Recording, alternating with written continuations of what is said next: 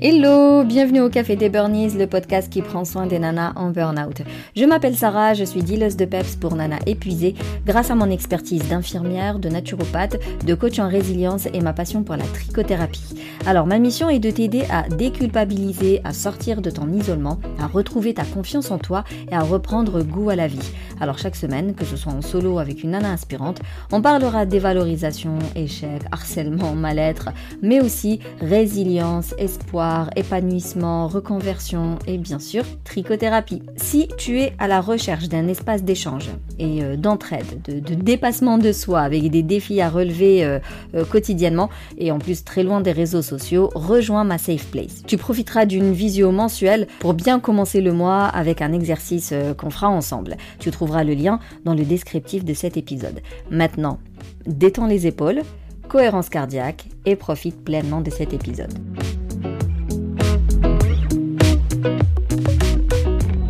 Alors aujourd'hui, je réponds à la question comment faire face aux sollicitations en urgence par plusieurs collaborateurs et de me retrouver à gérer plusieurs crises en même temps sans en avoir forcément le temps et surtout de me faire relancer tout le temps et euh, quand ça ne va pas assez vite. En gros, la pression, la pression au boulot. C'est une euh, situation qui peut être extrêmement stressante et euh, épuisante. lorsque tu es confronté comme ça à plusieurs urgences simultanées, bah, c'est facile de se sentir dépassé au final et de se demander euh, comment gérer tout ça euh, sans y laisser notre peau. Donc, euh, juste, j'aimerais insister sur le fait que c'est normal de te sentir dépassé et de te sentir mal, sauf si tu fais partie du GIGN ou de la Navy là, mais bon, eux, ils ont été formés à gérer une pression pas possible et à, et à réagir à des situations pas possibles.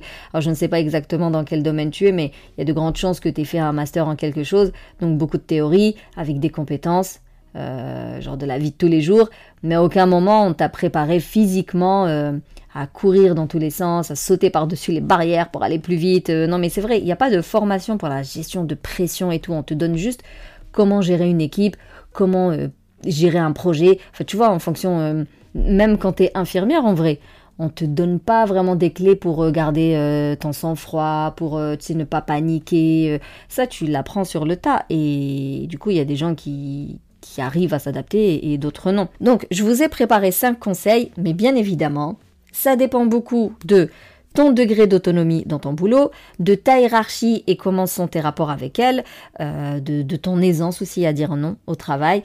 Donc premièrement, il est essentiel de savoir prioriser.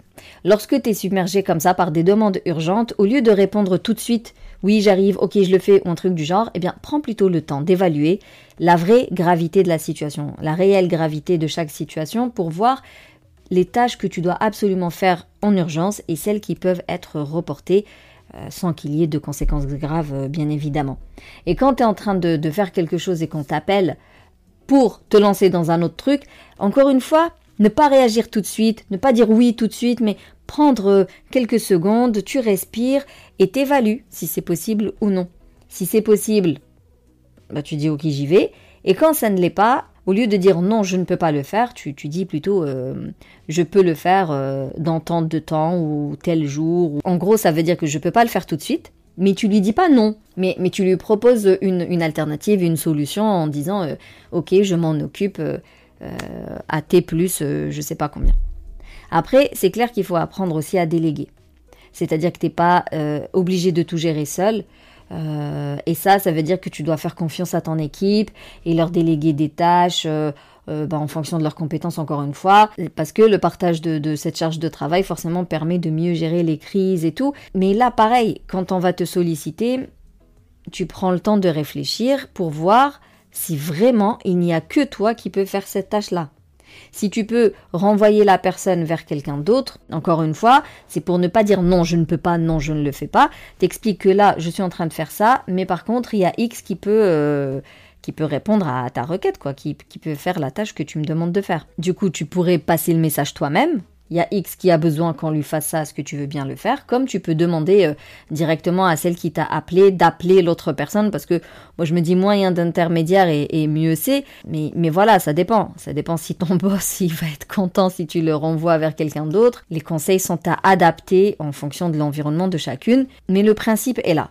lorsqu'on te demande quelque chose, est-ce qu'il y a quelqu'un d'autre qui peut le faire à ta place? Troisièmement, ça va être de fixer tes limites des limites claires et je sais que c'est pas évident parce que ça veut dire dire à tes collaborateurs, dire à tes boss que les délais sont pas réalistes, que tu as besoin de plus de temps, que tu as besoin de plus de concentration, voire tu as besoin de plus d'effectifs. Euh, ça veut dire remonter des problématiques et je sais que la hiérarchie elle est jamais contente quand on lui remonte des problématiques, mais en même temps tu as le choix entre je subis jusqu'au burn-out, dépression sévère et je sais pas quoi d'autre, ou alors je m'impose, et là, soit ils acceptent petit à petit le fait que je m'impose, soit ils me virent.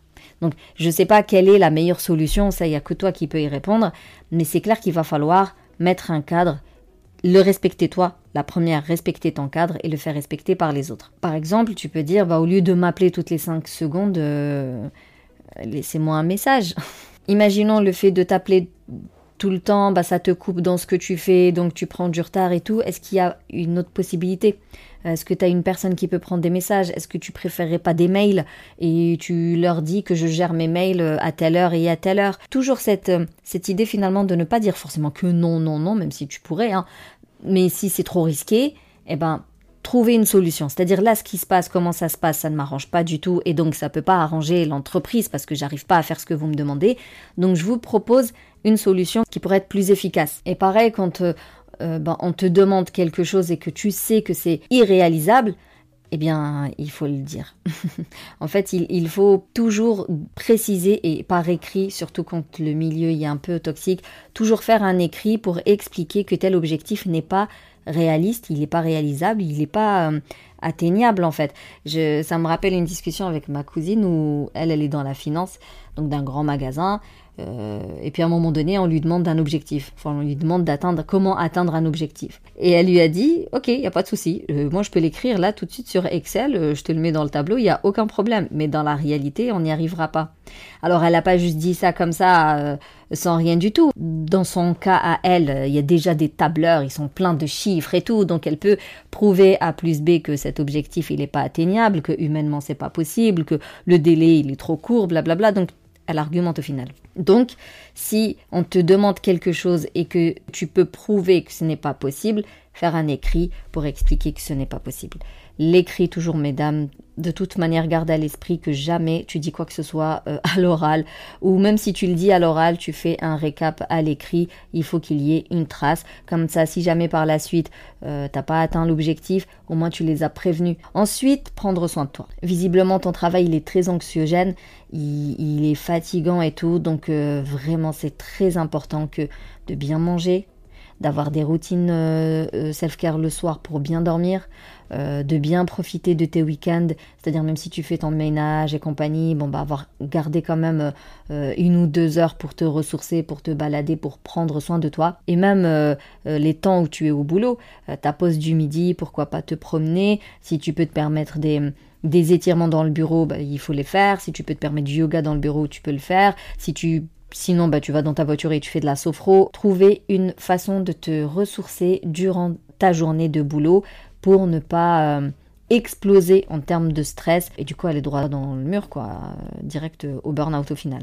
Alors, mon dernier conseil, donc le cinquième, euh, encore une fois, il va pas plaire à tout le monde. J'ai toujours un petit conseil, je sais que ça va pas plaire à tout le monde, mais c'est des vérités des fois qu'il faut entendre. C'est est-ce que tu es faite pour ce taf? Au final Est-ce que tu es aligné avec ce taf? Est-ce que ta personnalité est adaptée avec ce taf?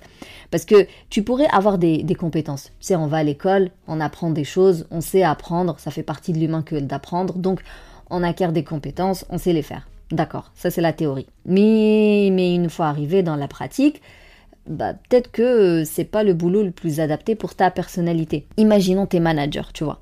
Donc tu dois gérer une équipe, tu dois euh, galvaniser, tu dois fédérer, tu dois animer, euh, tu dois écouter. Euh, voilà, tu es, quand même beaucoup dans le collectif et dans l'humain. Alors que toi, ça se trouve, c'est un exemple, hein, tu es une personne plutôt très introvertie et genre qui, qui se nourrit de, du solo. Il y a des gens, être en groupe, ça les épuise et ils en prennent pas beaucoup de plaisir c'est un type de personnalité. Imaginons toi ton truc, c'est pas trop l'humain, tu préfères l'ordinateur, le casque anti-bruit, être tranquille dans ton coin et faire ton boulot.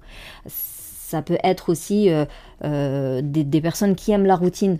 Vraiment euh, arriver, pointer, faire exactement la même chose tous les jours et repartir. Ça, ça fait partie, c'est des traits de personnalité, c'est pas bon ou mauvais, c'est des traits de personnalité nous sommes tous différents. Donc, lorsque tu as une personnalité complètement à l'antipode de ton ta fiche de poste, tu peux pas tenir. T'as beau euh, apprendre de nouvelles compétences, t'as beau euh, faire des routines self-care. En fait, à un moment donné, c'est comme si tu essayais de mettre un rond dans un carré. Je, me dis que c'est trop énergivore que de, de vouloir s'adapter à un truc qui n'est pas adapté pour nous. Donc il est toujours possible, mais la grande question c'est en, en termes de bénéfice-risque, voilà, qu'est-ce qui prévaut euh, le plus? De toute manière, ce genre de questions, on doit se les poser euh, régulièrement pour savoir si on est aligné dans sa vie, si on fait ce qu'on aime, si on est adapté pour ce qu'on fait, euh, si ce qu'on fait est adapté pour nous. c'est pas non plus méchant, quoi, quand je dis que ça va pas plaire, parce que forcément, je sais que ça pique, mais ça reste une question qu'absolument tout le monde devrait se poser.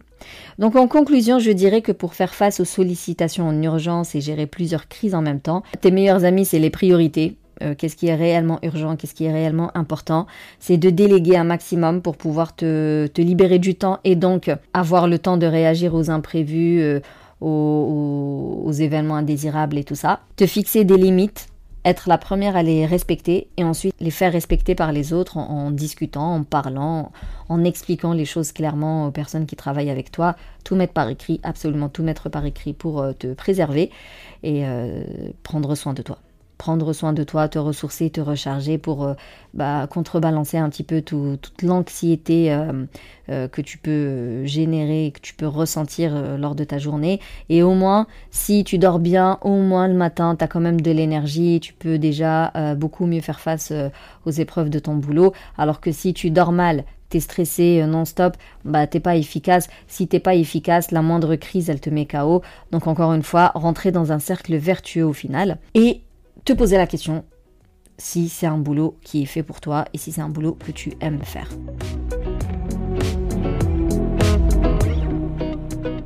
Voilà, j'espère avoir répondu à la question et euh, si toi aussi tu as une problématique que tu voudrais me partager pour que je puisse euh, me pencher dessus et, y répondre lors d'un épisode, tu peux m'écrire euh, par mail, tu peux m'écrire en message privé via Instagram, tu peux m'écrire via la Safe Place et tu peux me laisser aussi un avis sous ce podcast.